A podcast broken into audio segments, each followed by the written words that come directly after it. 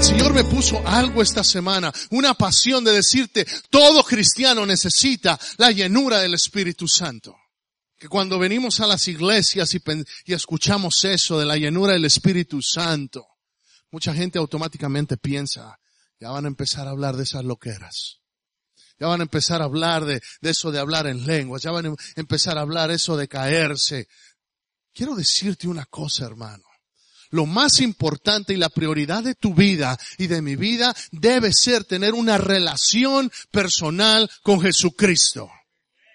Ese debe ser el centro de tu vida y el centro de mi vida. Es tener una relación personal con un Dios que no es un Dios religioso, que está lejos, no es un Dios que nada más está listo para ver cuándo me equivoco, para castigarme. Es un Dios que está cerca. Es un Dios que quiere caminar contigo y conmigo y que quiere que sepas que Él creó tu vida, que tú no eres el resultado de la evolución de un mono. Hay algunos que dicen que, que, creen.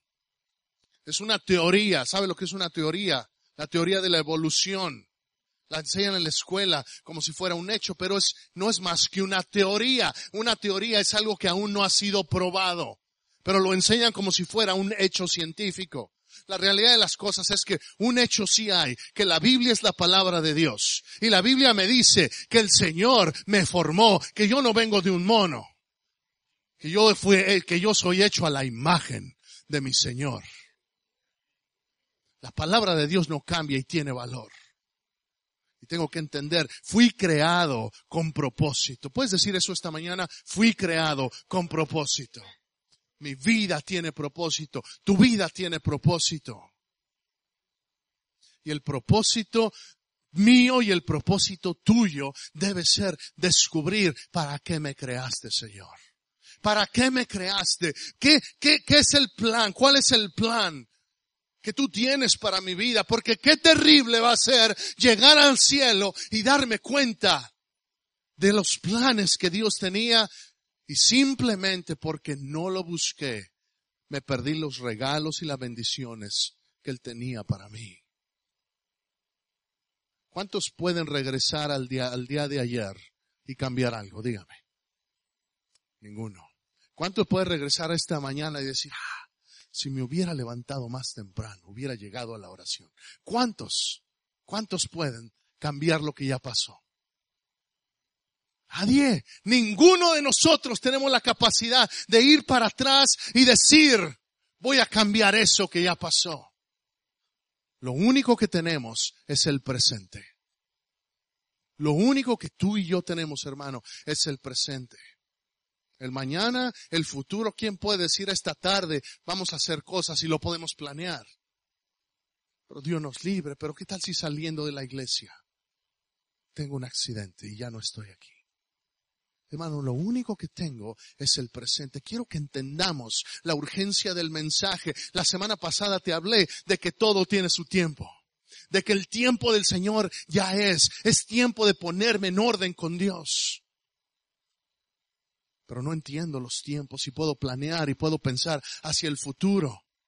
Pero solamente Dios sabe el momento en el cual me va a llamar a su presencia y hasta entonces mi vida, yo quiero, yo quiero que mi vida tenga propósito. Quiero decirte una verdad, Dios quiere que tu vida tenga propósito. Dios, el mismo Dios, el mismo Dios que creó los cielos y la tierra, el mismo Dios que tiene el universo en la palma de su mano, ese mismo Dios tiene un propósito para tu vida. ¿No te maravilla eso? No, cuando lo entiendo, cuando me pongo a pensar, este Dios tan grande. Sabes que, que, los, que los astrónomos se ponen a ver las estrellas, se ponen a ver las galaxias y dicen que el universo se sigue expandiendo y que es increíble la inmensidad del universo. Y mi Dios es mucho más grande. Y mi Dios es mucho más grande. Y ese Dios tan grande, no lo entiendo. No lo entiendo. Pero ese Dios tan grande tiene un plan para tu vida. Ese Dios tan grande tiene un plan para mi vida y para tu pastor. ¿Por qué nos dice estas cosas? Porque a veces como cristianos se nos olvida y nos volvemos gente religiosa y nos volvemos gente, ah, vamos a cantar con la música del cielo y el canto se convierte en una rutina y no entiendo que le estoy alabando al Señor, que le estoy exaltando al Rey de Reyes. Hermanos, esto es en serio. Esto que estamos haciendo usted y yo aquí, Jesús, el Señor está en este lugar. Él está aquí. Y a veces venimos sin la expectativa de que Él vaya a hacer algo. Sin la expectativa, un domingo más. Cuando Dios tiene cosas para darnos. Cuando tiene promesas para entregarnos. Dios tiene algo para ti esta mañana. Dios tiene algo para ti. El hecho que estás aquí esta mañana no es casualidad. El hecho de que quizá alguien te haya, te haya, invitado y hayas llegado aquí esta mañana no es casualidad. Dios tiene un plan para tu vida. Yo lo creo. Yo lo creo. Y más que yo lo crea, lo más importante es que tú lo creas. Lo más importante es que tú lo creas. Y no importa que ya tengas cinco años en el Evangelio, no importa que ya tengas 20 años en el Evangelio o 40 años como cristiano, Dios todavía tiene algo especial para ti hoy. Y si no lo crees, no lo vas a poder recibir. Pero si crees, Dios tiene algo para mí. Y no me voy a mover como Jacob. No voy a dejar ir. No voy a dejar ir a ese ángel hasta que no me bendiga. ¿Cuándo fue la última vez que luchaste con Dios? ¿Cuándo fue la última vez que te pusiste así con Dios? Señor, yo voy a buscar tu bendición y hasta que no me bendigas no me voy a mover de este lugar. Pero a veces es que, ah, es que ya se hambre.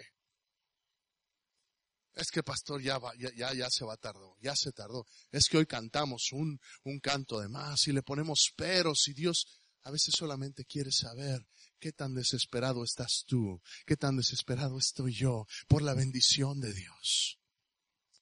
Bueno, Dios quiere darte algo a ti esta mañana. Dios quiere darme algo a mí. Ahí en Lucas capítulo 1, quiero, quiero hablarte de una pareja especial. Quiero hablarte de una pareja especial.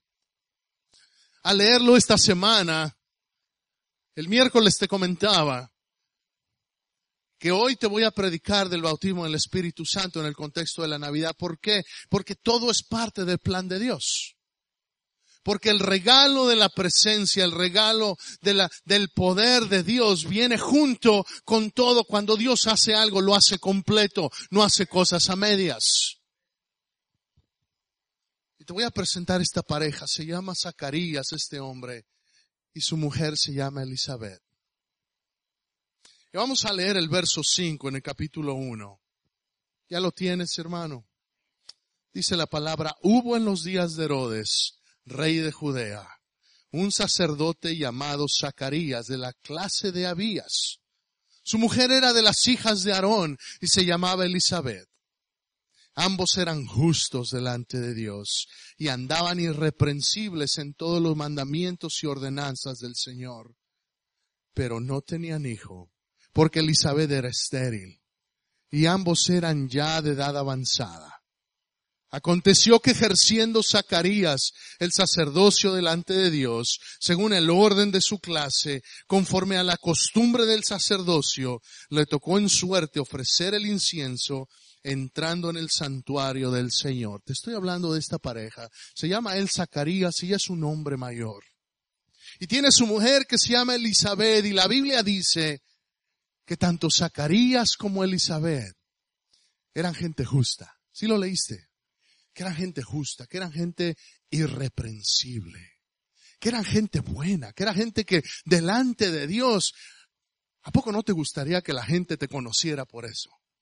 No que diga, no, es que ese hermano, es que esa hermana es irreprensible. ¿Entiende lo que es irreprensible? Que no se le haya falla, que no hay de qué reprenderlos que no hay cosa en la cual se le tenga que decir algo, que su comportamiento es ejemplar. Ah, yo quiero, yo quiero ser como Zacarías. Yo quiero ser como Elizabeth. Que la que, que, el mismo Dios diga, mira, mira, mira tú, mira Juan, mira Gustavo, mira, mira, mira, míralos cómo son. irreprensibles que son justos. Salmo 37, porque quiero hablarte de esta pareja. Esta pareja eran justos. ¿Qué más era? Mientras tú vas al Salmo 37, escúchame en lo que te estoy diciendo. Era justo y no solamente eran justos, sino que eran siervos. Eran siervos. Dice la palabra, ahí en el verso 8, que ejercía el sacerdocio delante de Dios y le tocó servir. Era un hombre que servía. Era un hombre que no importa su edad, no le ponía peros al Señor. Pero a pesar de que era justo, a pesar de que era irreprensible, a pesar, a pesar de que era un siervo, tenía en su vida consagrada al Señor. A pesar de eso, Dice la palabra en el verso 7 que no tenían hijos, que había esterilidad en su vida. Qué injusto, qué injusto.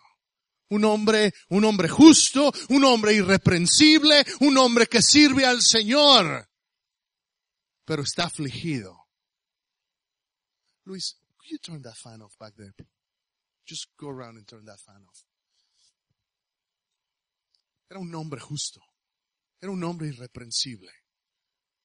Pero no podía tener hijos. Su esposa era estéril. ¿No le parece injusto? No, no, no le parece como que, bueno, Dios, ¿qué estás haciendo? ¿Dónde estás, Señor? ¿Dónde estás, Dios? ¿Por qué permites estas cosas? ¿Por qué permites esto? Y la realidad de las cosas es que esto a mí me enseña. Cuando yo lo leía esta semana, yo me daba cuenta, Señor, no sé, a veces pensamos que los problemas vienen solamente porque Dios me quiere castigar o porque, o porque he hecho algo indebido. Y a veces sí, no me lo vaya a entender. A veces Dios sí manda juicio, es verdad. Pero muchas veces es simplemente, es simplemente la realidad de vivir en un mundo caído. La, realidad del pecado. Si tiene su Biblia ahí en el Salmo 37. Mire lo que dice la palabra. Dice, no te impacientes a causa de los malignos. No tengas envidia de los que hacen iniquidad. ¿Alguna vez se ha sentido así? ¿Alguna vez ha visto a la gente, esa gente que, que parece que, que no tiene temor de Dios? Esa gente que no, no, no sirve al Señor y, y son, y hay gente que uno hasta podría catalogarlas gente con malicia. Pero ¿cómo les va bien? Parece que, parece que todo le sale bien. ¿Cómo, cómo es posible? Mire qué hermosa es la palabra del Señor. Que aquí mismo Dios entiende cómo, cómo te sientes tú y cómo me siento yo. A lo mejor tú no, pero yo sí me he sentido así. Señor, qué injusto. Señor, qué injusto. ¿Cómo es posible? Esa gente mala, esa gente tramposa, ¿y cómo les va tan bien? Y dice, no te impacientes a causa de los malignos, ni tengas envidia de los que hacen iniquidad. Porque como hierba serán pronto cortados, y como la hierba verde se secarán. Te quiero empezar a plantar este pensamiento en tu corazón esta mañana. Son dos cosas. La primera, no importa tu situación presente. Dios tiene algo mejor una situación nueva que Él quiere traer a tu vida. Me voy a adelantar en el mensaje. Llega el ángel con Zacarías y le dice, Zacarías, tu oración ha sido contestada, tu esposa va a tener hijo. ¿Alguien haya eso cómico? Yo cuando yo, yo, yo siempre lo leía y digo, gloria, y después me puse a pensar, Zacarías era un viejo, dice la palabra. Y su esposa dice que ella era mayor de edad, pero este hombre no se cansaba de orar al Señor. No se cansaba de todavía ir a pedirle. yo me imagino a Zacarías. Señor, yo sé que no hay nada imposible para ti. Y mi esposa, pues ya, ya está en sus noventas. No, no sabemos cuánto tendría. Pero imagínese.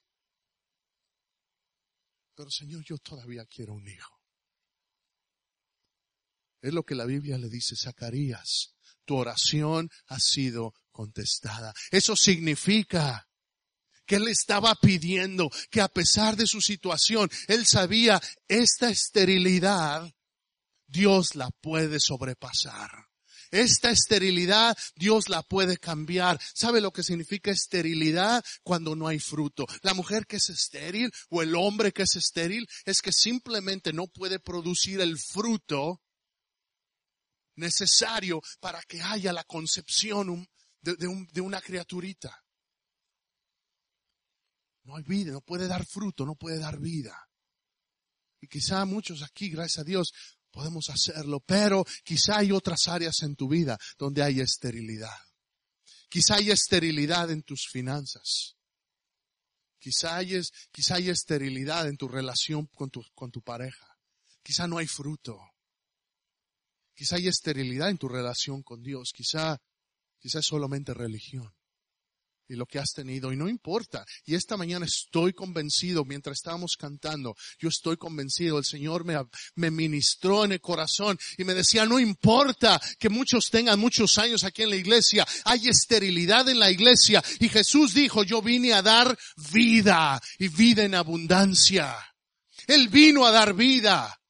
Él vino a, quitar esa esterilidad. Por eso lo ves en el Antiguo Testamento. Sara, estéril, Dios le da un hijo. Una y otra vez Dios usa mujeres estériles para ministrarles. ¿Por qué? Porque es un mensaje en donde Dios dice, donde hay un área muerta, donde tú por tus propias fuerzas no puedes dar vida, mi espíritu viene y mi espíritu vivifica. Por eso tú y yo necesitamos el poder del Espíritu Santo. No podemos estar solamente angustiándonos. Ay Señor, imagínense que Zacarías tenía todo el derecho de estar amargado, ¿cierto o no? Tenía todo el derecho de, decir, no, pues yo ya no sirvo. Toda mi vida he sido justo, toda mi vida he sido irreprensible. Ya, ¿para qué sirvo? Si Dios no escucha mi oración. Imagínese, imagínese si ese, si el día anterior él se hubiera rendido. Imagínese si un día antes de entrar al templo llega Zacarías, te toca servir mañana el incienso en el templo. Imagínese que Zacarías hubiera dicho, no, ya, ya, me rindo, ya no voy a la iglesia. Oro, oro, lloro y Dios no me responde. Yo no voy. Imagínese la bendición que se hubiera perdido. Pero no, ahí está. Sí, Señor. Porque como dice el Salmo 34, en todo tiempo voy a alabar al Señor. Porque en las buenas voy a alabar al Señor. Pero también cuando no sea tan buena la situación, cuando no se ajusta, porque todos en algún momento van a pasar por una situación injusta. Porque te van a hacer algo en el trabajo o en casa. O va a pasar alguna situación que va a ser injusta. Y en ese momento tienes que alabar. En ese momento tienes que exaltar el nombre del Señor. En ese momento es donde vas a poder darle la puerta abierta a que el Espíritu Santo venga y empiece a cambiar esa esterilidad en un lugar de vida. Dice el verso 13. Si regresas ahí a Lucas capítulo 1.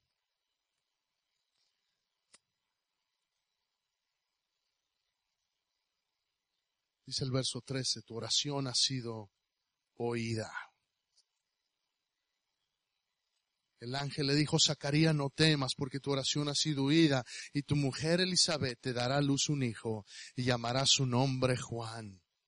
Y tendrás gozo y alegría y muchos se regocijarán de su nacimiento porque será grande delante de Dios. No beberá vino ni sidra y será lleno del Espíritu Santo aún desde el vientre de su madre. Wow. Yo no sé ustedes, yo, yo cuando veo eso es, wow.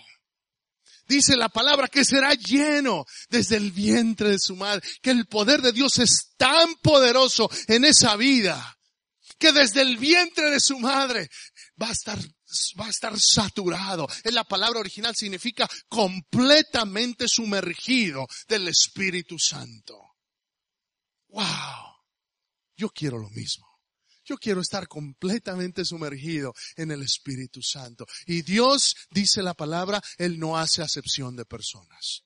Y si lo hizo por Juan, y si lo hizo por Pedro, y si lo hizo por los 120 que estaban en el aposento alto en Hechos capítulo 2, también lo puede hacer conmigo. Y más que lo puede hacer, lo quiere hacer. Dios quiere regalar eso. Dice la palabra del Señor, si seguimos leyendo ahí en Lucas 1. Vamos a pasar. Vamos a pasar al verso 39. Me voy a saltar la parte donde el ángel se le presenta a María y le dice que va a recibir un hijo.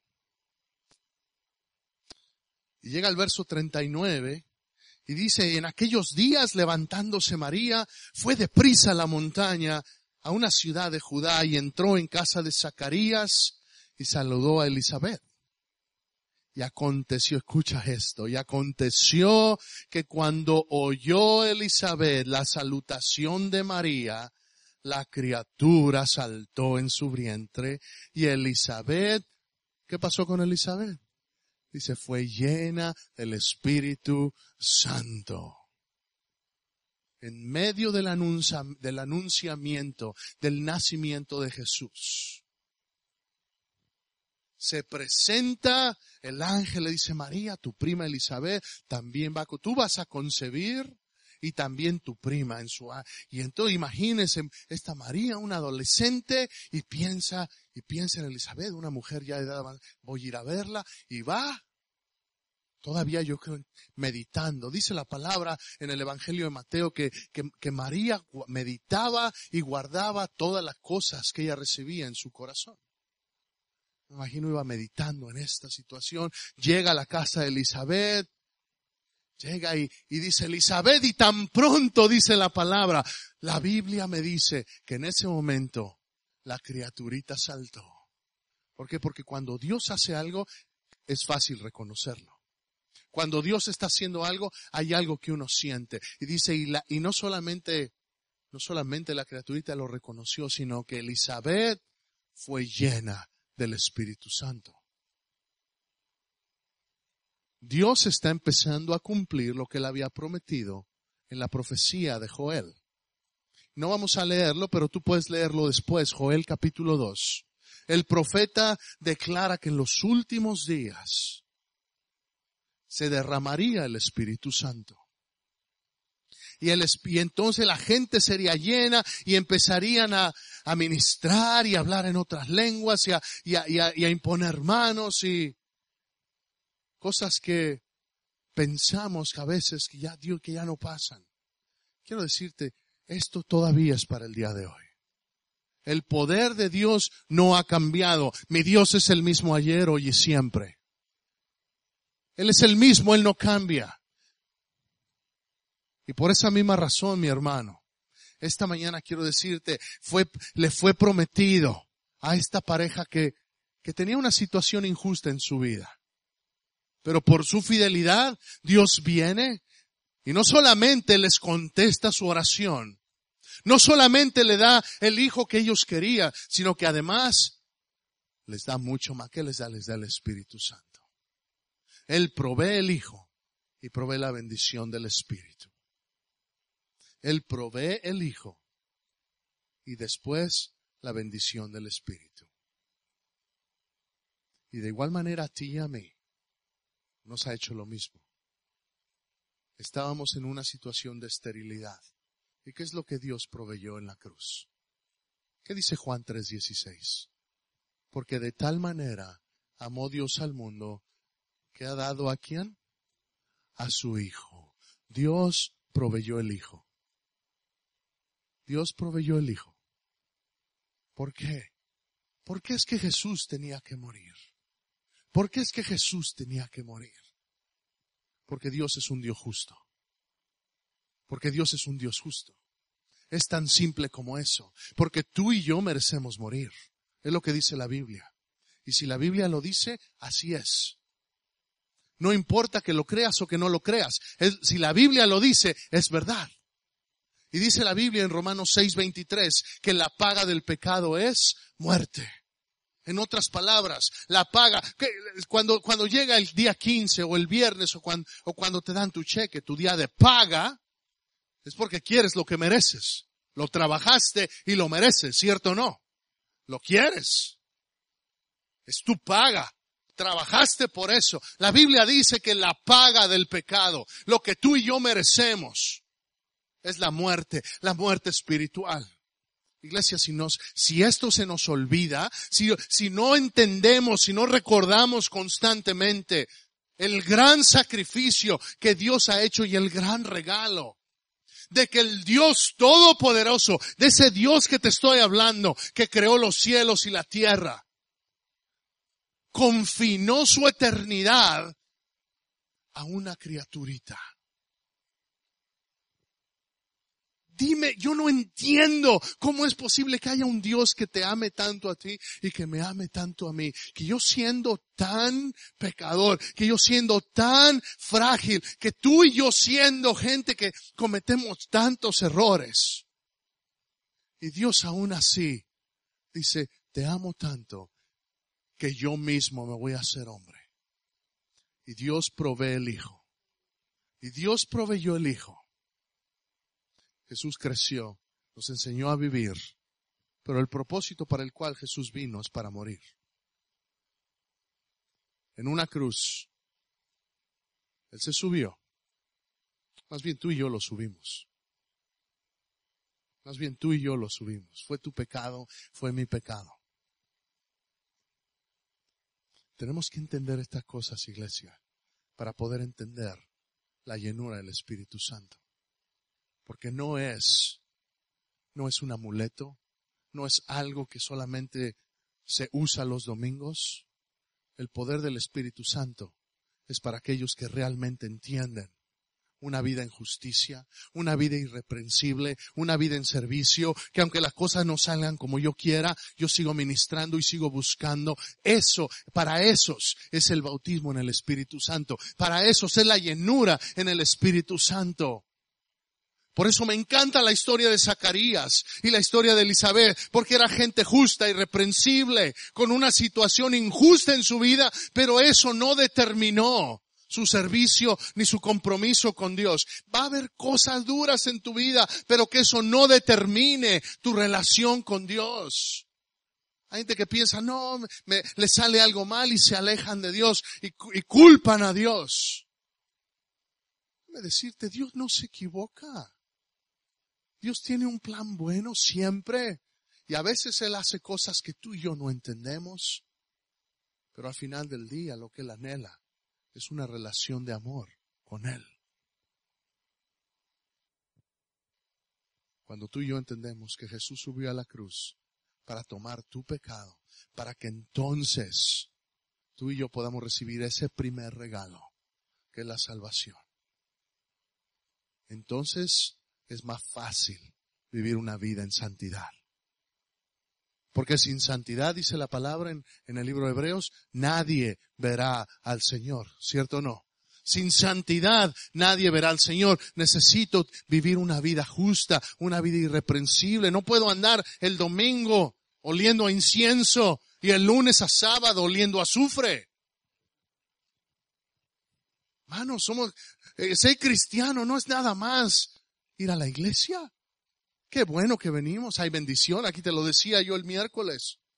No me aguanto las, las ganas de estar aquí en la casa del Señor, porque aquí hay bendición. Es una realidad. Pero la luz brilla más intensa cuando está en la oscuridad que cuando estamos allá afuera cuando tenemos que realmente demostrar que somos cristianos, quién vive dentro de nosotros. Pero cuando entiendo y cuando entiendo que soy cristiano, que, que este regalo lo tengo porque Dios me ama, entonces es fácil vivir en santidad. Es fácil empezar a tener una actitud repulsiva ante la mentira. Leía esta semana a un filósofo, um, creo que es eh, inglés, se llama Tolkien, y él escribe um, escribe en inglés, lo voy a traducir y, él escribí, y, y él estaba escribiendo en uno de sus pensamientos autobiográficos, decía, me resulta, me resulta incomprensible cómo no querer buscar más la perfección de Dios al entender el sacrificio de Jesús en la cruz. Me resulta incomprensible cómo no querer buscar más el rostro de Dios, la santidad, cómo no anhelar más de Dios y cómo no tener una repulsión hacia el pecado. Y decía, y decía, y terminaba su pensamiento, dice, pero, pero me lamento que este pensamiento no es común en la comunidad cristiana. Dice, me lamento que no es común que la gente quiera dejar a un lado las cosas del mundo. Que no quiera dejar a un lado esa mentira, que no quiera dejar a un lado ese rencor contra aquella persona, que no quiera dejar a un lado el robar, que no quiera dejar a un lado el mirar con, con ojos, con ojos de lujuria a esa mujer o a ese hombre, que no quiera dejar esas cosas a un lado. Las malas palabras. Eso es bíblico, hermano. Me, me, me sorprendo, me sorprendo de la manera en cómo muchas veces gente que tengo, que tengo en, en, en, y, no, no me vaya a quitar de su Facebook, ¿eh?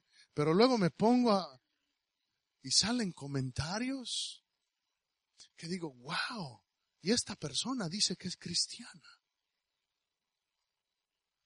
Y me pregunto, ¿cómo, cómo, yo no sé qué sentirá Dios, pero la Biblia dice que su espíritu se contrista. Biblia dice que el espíritu de Dios se entristece. Dios es un Dios personal, hermano. Y Él está aquí esta mañana. Y lo que Él anhela es tener una relación buena contigo. Quiere establecer una relación de amor contigo, una relación que tú sepas es real, no es nada más el, el domingo o el miércoles.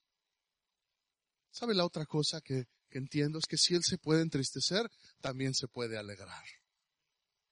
Y cuando yo vengo delante de Él, con el corazón humilde y le digo, Señor, quiero vivir mi vida para agradarte. Cuando entiendo lo que pasó Jesús en la cruz, yo puedo hacer a un lado ciertas cosas. Pues sí, Señor, ya no voy a ver esas cosas en la computadora. Porque yo sé lo que pagaste para que yo viva en libertad. ¿Por qué mantenerme atado a esa porquería de pornografía? Pastor, eso no pasa en la iglesia. Uh, hermano. Siete de cada diez varones y cinco de cada diez mujeres.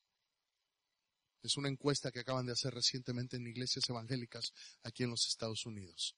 Siete de cada diez varones y cinco de cada diez mujeres constantemente están expuestos a pornografía. Es increíble. Y lo toleramos. Y decimos, sí, Señor. Y, y, hay, hay cosas que, pensamos, bueno, esto no afecta a nadie, nadie me ve. Ah, no, el Espíritu Santo vive dentro de ti. Eres templo del Espíritu Santo. ¿Qué acaso no crees que cuando llegas tarde al trabajo y le llamas a aquel y dices, oye, ponme ahí que ya llegué? Quizá nadie se dé cuenta, pero ahí está el Señor dentro de ti. Nadie ve y, ah, pues al patrón le sobran, le sobran esto no, ni, ni cuenta se va a dar. Y te llevas algo que no es tuyo. Quizá nadie se dé cuenta, pero el Señor está ahí contigo. Sin santidad nadie verá al Señor. Hermano, para poder recibir la llenura del Espíritu Santo, necesitamos estar limpios delante de Dios. Pastor, ¿cómo se hace? Si no eres salvo, si no eres salvo, lo que tienes que hacer primero es reconocer que eres pecador. La segunda cosa es, porque reconocer no basta, Dios ya sabe eso también. Y yo también ya lo sé. Y todos sabemos eso, que no hay ni uno justo. Pero no basta entonces reconocer, lo que hay que hacer es arrepentirse. ¿Qué significa arrepentirse? Es cambiar de dirección. Literalmente, arrepentirse significa, si voy en esa dirección, me arrepiento y empiezo a ir en una dirección completamente diferente. El problema es que tú y yo no podemos solos. ¿Cómo lo sabe, pastor? Porque yo he estado ahí. Y porque es naturaleza humana. Por buenas intenciones, quizá duremos una semana, dos semanas, Si no, ¿cuántos dicen, ay, ahora sí, este año ya voy a hacer ejercicio, ahora sí, este año ya voy a, ya voy a diezmar, ahora sí, este año ya me voy a comprometer con la iglesia, ahora sí, este año ya voy a tratar mejor a mi esposa, ahora sí, este año, y quizá duras dos, tres semanas, algunos dos, tres días, algunos dos, tres horas. No podemos solos, por eso Reconocerlo no basta, arrepentirse no basta. Necesitas pedirle al Señor Jesús que tome control de tu corazón. Que entre en tu corazón. Es lo primero. Pastor, si ya lo he hecho, ¿qué hago? Dice Primera de Juan 1.9. Es mi versículo favorito. Ustedes, los de casa, lo saben. Primera de Juan 1.9. Que si confesamos nuestros pecados, Él es fiel y justo para perdonar nuestros pecados y limpiarnos de toda maldad. Pastor, es que usted no sabe, es que Dios no me puede perdonar. Hermano, no hay pecado demasiado grande que no se pueda cubrir con la sangre de Jesús. Es que me volví a equivocar, pastor. Me volví a caer, pastor. ¿Sabes qué? Lo único que la Biblia dice es que confieses tu pecado. Que delante del Señor vayas se lo confieses y qué más. Dice, entonces Él es fiel y Él es justo para perdonar y para qué? Y para limpiar. Para limpiar nada más la mitad. No, no es lo que dice eso. ¿Qué es lo que dice? Limpiarte de toda maldad.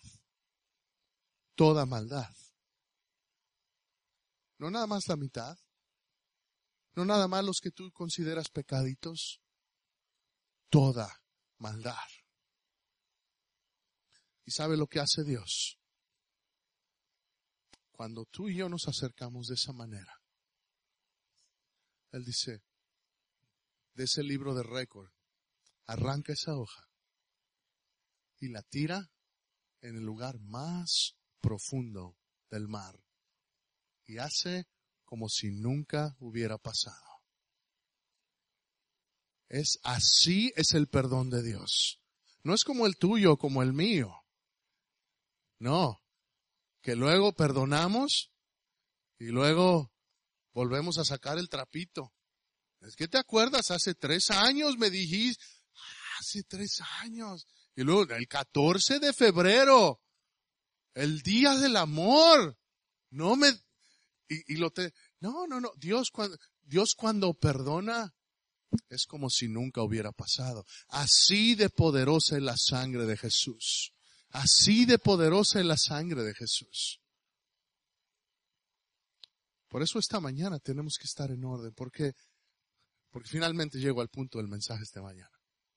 El punto del mensaje es la llenura del Espíritu Santo. Cuando entiendo el amor de Dios, cuando entiendo la necesidad de amarlo, la necesidad de estar en santidad con Él. Y no es que tenga que hacerlo, es que quiero hacerlo. Es respuesta en amor. Entonces le abro la puerta a Él para que me llene con su Espíritu Santo. Porque la llenura del Espíritu Santo es para hacer la obra para el cual Él me ha encomendado. Hechos 1.8 y con este pasaje acabo pero recibiréis poder cuando haya venido sobre vosotros el Espíritu Santo y me seréis, ¿qué dice? Testigos. Voy a empezar a leerlo otra vez. Pero recibiréis poder cuando haya venido sobre vosotros el Espíritu Santo y me seréis testigos. Cuando Dios manda el poder de su Espíritu Santo, Él lo hace no para que nos sintamos más, no para que yo diga, yo ya soy más cristiano o ya estoy en un nivel más alto que otros. No, hermano.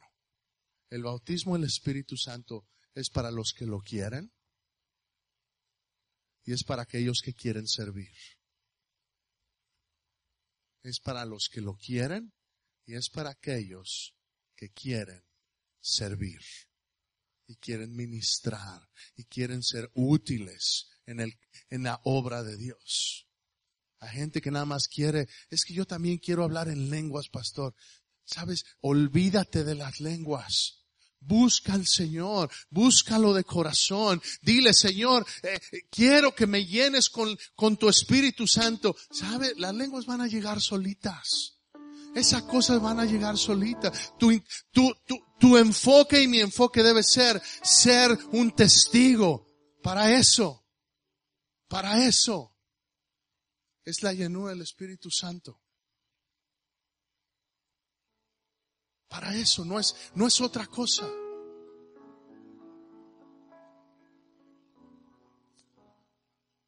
¿Qué tengo que hacer para recibirlo, pastor? Tienes que ser cristiano. Tienes que ser un hijo de Dios. Y si no lo eres, en un momento te voy a dar la oportunidad de que se lo pidas al Señor. La segunda cosa, tienes que desearlo. Te lo dije el miércoles, tienes que desearlo. Si no lo quieres, Dios no puede hacer nada. Dios no puede hacer nada al respecto. Tienes que desearlo. La tercera cosa, debes de anhelar servir al Señor. ¿Para qué dijo el Señor, según Hechos 1.8, que recibiríamos poder? Pero recibiréis poder cuando haya venido sobre vosotros el Espíritu Santo y me seréis testigos. En el original griego, la palabra testigo en este pasaje particular significa la palabra mártir. ¿Sabe lo que es un mártir? Un mártir es aquel que cree en algo, está tan convencido por algo que está dispuesto a morir por aquello que lo cree, que, aquello en que cree. Yo te pregunto esta mañana, ¿estás dispuesto a morir por lo que crees? Esta mañana recibí un fax que me entristeció el corazón de la oficina de oficina de Centroamérica, de las asambleas de Dios. En Perú, unos extorsionistas acaban de matar a un pastor en Perú porque no quisieron, no pudieron pagar el rescate. Y dicen testigos que aún en medio de, en el momento en que lo estaban, lo iban a matar, este pastor estaba predicándoles y diciéndoles a los que lo tenían cautivo, arrepiéntanse, Dios los ama, conviértanse. Ahora su esposa sigue ministrando en ese lugar, una situación injusta, ¿no? Una situación en la cual uno pensaría, ¿y por qué se queda la mujer? Que se vaya y esta mujer se queda ahí. Esto, pasó esta semana, hermano. No le estoy hablando de, de, una historia de lejos. No le estoy hablando de algo que, que está pasando en nuestro mundo hoy. Y esta, y esta mujer, y esta mujer se quedó a pastorear esa iglesia. ¿Estás dispuesto a morir por lo que crees? ¿Estás dispuesto a ser un testigo de Cristo? A ser un mártir, a ser una madre. ¿Estás si no estás dispuesto entonces es posible que esa sea la razón por la cual no has podido recibir el bautismo del Espíritu Santo. Quiero decirte, Dios quiere gente comprometida y que tome en serio a Dios, porque Dios te toma en serio a ti. ¿Qué más tengo que hacer? Nada más pedirlo. Si lo anhelas, si lo quieres, y estás dispuesto a pagar el precio, de decir, sí Señor, con esta responsabilidad yo quiero, yo quiero, yo quiero caminar más hacia adelante contigo. Entonces Dios te lo va a dar, así de fácil. No tengo que orar 50 horas seguidas ayunando. no, no tienes, es un regalo. No es, no es por lo que tú hagas, es por lo que Dios ya hizo en la cruz. Cierra tus ojos, por favor.